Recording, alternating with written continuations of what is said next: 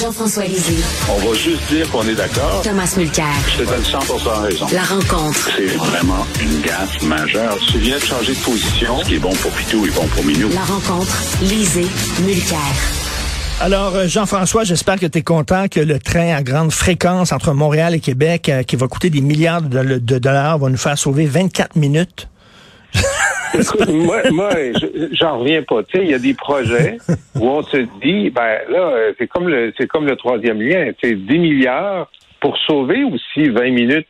Euh, ben oui. quand, tu veux faire, c'est la même chose. Je veux dire, c'est vrai. C'est le, coût par minute gagné.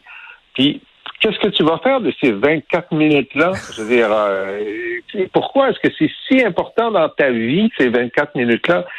C'est sûr que si on me dit, bon, ben, ça va prendre deux heures au lieu de trois heures et demie, euh, ça va aller plus vite que, que, l'autobus, effectivement, ça commence à être intéressant. Et peut-être qu'on n'a pas les moyens de faire un TGV parce que la densité de population n'est pas assez grande. Il y a eu 43 études, on a déjà dépensé ben des dizaines de millions de dollars en études.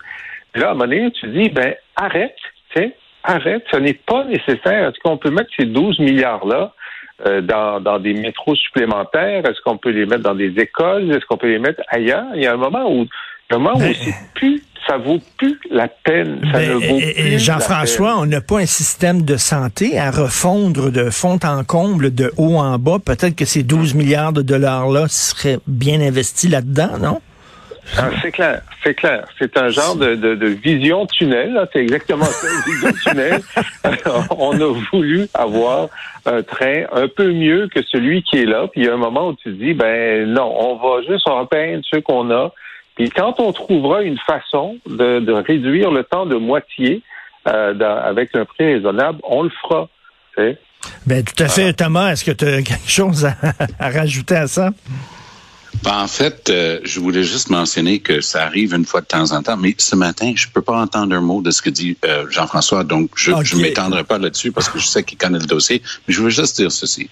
Lorsque je travaillais à Ottawa, ça m'arrivait assez souvent de prendre le train et presque systématiquement, c'était en retard. Donc, si tu avais un rendez-vous, tu prenais le train, tu avais genre quatre chances sur cinq de louper ton rendez-vous. Et moi, c'est drôle, en étant dans ces trains-là avec le tchunk, tchunk, tchunk, j'avais l'impression d'être dans le film Dr. Givago. c'était au début du 20e siècle. Ça, c'était les rails comme ça, c'était des trains comme ça. Et ce qui est fabuleux, c'est que mon père travaillait beaucoup à Toronto. On habitait à Montréal, mais il travaillait beaucoup à Toronto. Puis pour lui, c'était bien. Il prenait souvent le train. On appelait ça, au milieu des années 60, on appelait ça the turbo train, le turbo, le, train Montréal-Toronto. Et le turbo était plus vite, on, on parle d'il y a près de 50 ans, plus vite que le train annoncé hier par le ministre Al Gabra. Moi, je l'ai entendu parler à CJD hier. Vous l'avez pas entendu en français parce qu'il parle pas français, mais il était en train d'essayer de vendre ce truc-là. C'est hallucinant. C'est complètement dingue. Alors, on, on parle pas d'un. J'étais avec Catherine, ma femme, hier. Elle dit, mais de quoi? Elle dit, ils vont faire un, un TGV. Mais je dis, non, même pas. Ils vont dépenser tout ça, puis ça, ça va être encore des trains Dr. Ben Givago. Ben oui. Envoyez l'argent en Ukraine. Mais je vis dans quel pays? Parce que si on regarde le corridor, on appelle toujours ça comme ça, le corridor Québec-Windsor, et à plus forte raison, le corridor Montréal-Toronto, ça pourrait énormément te déplacer. Puis bon, on, travaille tous dans le milieu du commentaire et de l'analyse. Il y a une chose qui m'a été dite. Moi, je trouvais ça pété quand on me l'a dit. Mais plus j'y pense, plus c'est peut-être pas si pété que ça. Là, ce que j'ai entendu de quelqu'un qui travaille dans le milieu, il dit, hey, il n'y aurait jamais de TGV Toronto-Montréal. Je dis, pourquoi? Ben, il dit, parce que ça scraperait Air Canada. Il dit, avec ben la sécurité, ben avec le stationnement, avec toute la merde à, ben l'aéroport aujourd'hui, qui prendrait puis quand, puis je le prends souvent et je l'ai pris très, très, très souvent, l'avion Montréal-Toronto, les avions sont toujours bondés, OK? Ben plein, plein, plein. Puis il y a plusieurs lignes qui font Montréal-Toronto. Ben, il dit, ça serait vide. Le monde embarquait dans un train, pas d'histoire de sécurité, zoom, euh, une heure et demie, une heure, trois quarts plus tard, maximum. Tu es, à Toronto. Tu sais, quand tu es capable de faire ces trajets-là en France comme on les fait, moi, Quand, ben au début de ma carrière, je pouvais prendre un, dash 8 entre Paris et Bruxelles. Aussitôt qu'il y avait le TGV, en l'occurrence, ça, porte un autre nom, entre le, Talus entre Paris et Bruxelles. Mais regarde, oublie ça. Là. Ben tu, prends mais non, mais tu, tout à fait tu raison. Vas plus te badrer avec un avion. C'est pas un train à grande vitesse, c'est un train à grande fréquence. Et d'ailleurs, Jean-François, je sais qu'on veut parler de Poilièvre aussi, de Jean Charest, mais, mais Jean-François, euh, on a démantelé l'échangeur Turcot. Euh, L'autoroute Bonaventure, euh, on l'a rasé pour la mettre au ras du sol parce qu'on voulait plus avoir de structure aérienne. Et là, on arrive avec un REM, avec des structures en béton qui vont être bien sûr recouvertes de graffiti. Ça va prendre cinq minutes. Ça va être d'une laideur, Jean-François. Qu'est-ce que tu en penses? Ben, moi, euh, je me suis battu comme député de Rosemont pour avoir euh, un lien plus rapide, un tramway. Nous, on, se battait pour un tramway qui allait jusqu'au bout de l'île. Mais je me suis jamais battu pour qu'il y ait un lien qui se rende jusqu'à René Lévesque. Tu sais. Je dis, mais, mais qui, qui a proposé que ça se rende jusqu'à René Lévesque? Qui a proposé que ça soit autant? Puis c'est exactement la même chose. Là, ça, c'est 10 milliards.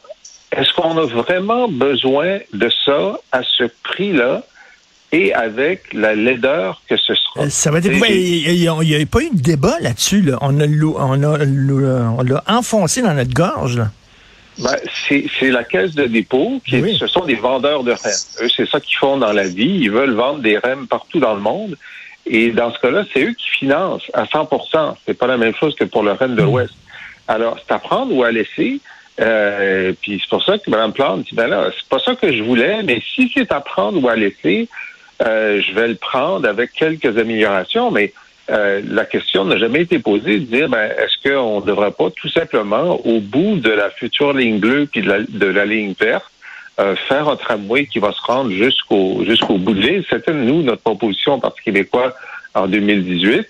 Elle coûterait beaucoup moins cher, puis on ben n'aurait pas ce débat-là. Ben oui, tout à fait. mais mais c'est ça. Ça, ça c'est genre, c'est la même chose que pour le train à grande fréquence il y a un moment où tu devrais te poser la question, est-ce que pour gagner 12 minutes pour aller euh, au centre-ville, est-ce que ça vaut 10 milliards et tout ça? C'est pas hmm. sûr. Et à Miami, j'arrive de Miami, il y a un train justement comme ça surélevé dans le centre-ville, un métro aérien, c'est d'une laideur épouvantable. Thomas, donc Charret part de très loin selon un sondage Léger National Post, Journal de Montréal.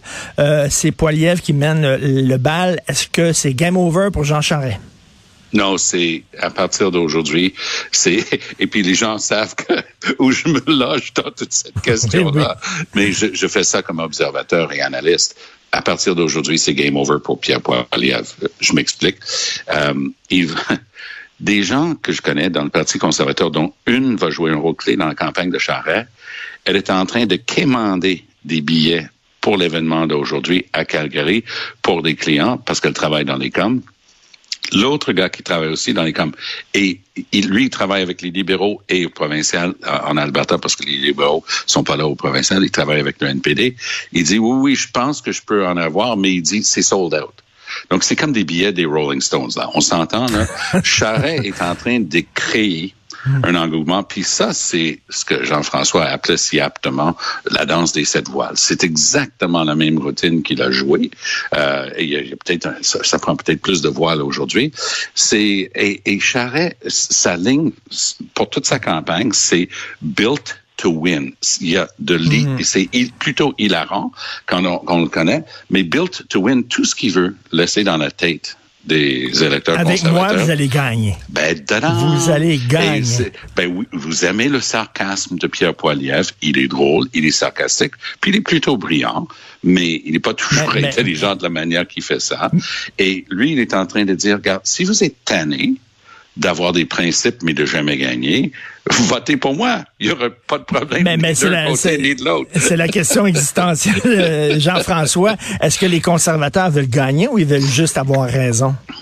Ben, les conservateurs sont aussi dans un, dans un monde médiatique qui inclut les États-Unis. Puis aux États-Unis, des républicains qui sont plus craqués que Polière sont sur le point de gagner l'élection de mi-mandat. Alors, ces gens-là se disent, écoutez, nos idées, nos idées progressent. Ils progressent aux États-Unis, ils peuvent progresser au Canada. Moi, je pense qu'ils ont tort, mais je comprends leur état d'esprit. Maintenant, sur le sondage de ce matin, je m'excuse, mais l'avance de Poliev chez les électeurs conservateurs, c'est massif. C'est du 4 pour 1 sur Charest. C'est bon, on, hmm. savait que Charest devrait se battre et, vendre des cartes de membres, mais là, le sondage n'est pas chez les membres conservateurs, sont chez les électeurs conservateurs. Donc, ceux qui pourraient acheter des cartes de membres pour Charest sont en train de dire à 4 pour 1, au point de départ, on est pour, euh, pour Poliev. Et au Québec, c'est vrai que les, les, membres du Parti conservateur ne sont pas représentatifs de la population. Ça, c'est clair, on l'a vu. Ils ont voté mhm. pour O'Toole. Mais le taux, je veux dire, si l'argument central de M. Charest, c'est avec moi, vous allez gagner, ben, les sondages de ce matin disent, ben, avec moi, vous allez perdre autant, sinon un peu plus qu'avec Poliev. Alors, c'est quand même euh, c'est comme du camembert dans l'engrenage qui a été mis aujourd'hui par ce sondage-là, très solide. rapidement, Thomas. Moi, j'ai l'impression qu'on va assister à une course intéressante, mais que le résultat est préordonné. Charret est en train de placer ses, ses pions. C'est pas une question de savoir si Charret gagnerait une élection au Québec. Je répète ça. Charret doit gagner plus de membres dans chaque circonscription. Ici au Québec, il est organisé d'un coin du Québec à l'autre, du nord au sud, de l'est en ouest. Il a des troupes sur le terrain. Il va Tom, euh, Tom euh, Jean-François a l'air plus sceptique. Est-ce que vous allez encore gager une bouteille de vin là-dessus? Absolument. OK. Ah oui? Oui. Toi, tu dis, tu veux gager une bouteille de vin que Charret va gagner. Oui.